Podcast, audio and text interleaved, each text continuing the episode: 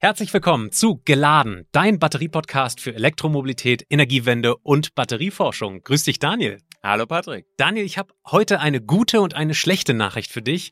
Die schlechte, dies ist leider keine ganze volle Episode von Geladen. Die gute Nachricht ist, wir beide bewerben uns jetzt offiziell kein Aprilscherz, für den Deutschen Podcastpreis 2022. Genauso ist es. Und dafür brauchen wir Ihre Unterstützung. Falls Sie für uns stimmen wollen, dann klicken Sie bitte auf den Link unter dieser Folge. Dieser Link führt Sie zum Deutschen Podcastpreis. Wir würden uns sehr über Ihre Stimme freuen.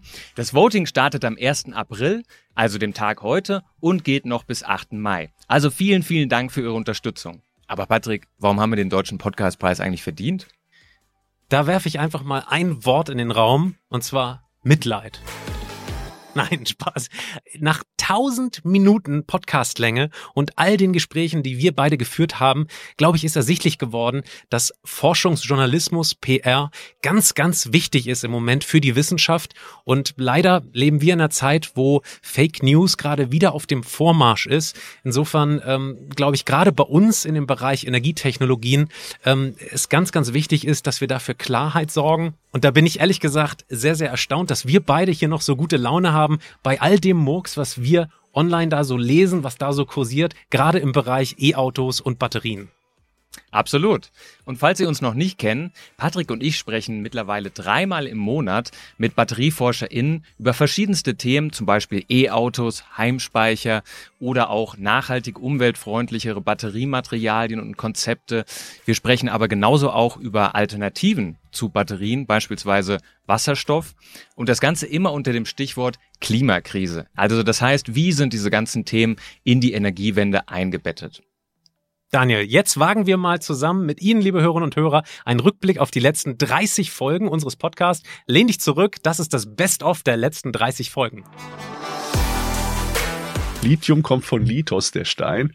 Und es ist nicht Lithium, sondern Lithium. Sind Sie sich da so sicher, dass das E-Auto sich flächendeckend tatsächlich durchsetzen wird? Ja, ist die Frage, welche Alternativen wir haben. Wenn man heute ein Elektrofahrzeug kauft äh, mit diesem etwas größeren CO2-Rucksack, wann ist der denn abgearbeitet? Etwa 20.000 Kilometer. Es gibt erste Unternehmen in England, die tatsächlich als Kernprodukt Natrium-Ionen-Batterien haben. Man kann sich das so vorstellen, wenn ich äh, eine Batterie habe, dann habe ich natürlich meine Elektroden, ich habe auch einen Batterieelektrolyten dazwischen und die Kombination aus allem muss passen. Das ist ganz ähnlich, als wenn ich, äh, ich sag mal, irgendwie ein äh, leckeres Tomatensoßenrezept machen möchte. Wenn wir Autoland bleiben wollen, was wir sind, dann gehört auch alles vom Auto damit dazu. Wasserstoff benötigt günstigen Strom. Wo haben wir günstigen Strom? Wenn man Photovoltaik denken, dort, wo die Sonne viel scheint. Stellen Sie sich vor, in 15 Jahren, Sie gucken auf die Autobahn, fahren da Wasserstoff-LKWs oder fahren da vermehrt batteriebetriebene LKWs rum? Feststoffbatterie ist ein Batterietyp, der, würde ich sagen, gar nicht so sehr revolutionär sich abhebt von der Lithium-Ionen-Batterie. Damit kommen gewaltige Mengen an Batterien, Lithium-Ionen-Batterien auf den Markt, die früher oder später in die Kreislaufwirtschaft gelangen. Anfang der 90er Jahre hatten wir 100% Kobalt in der Batterie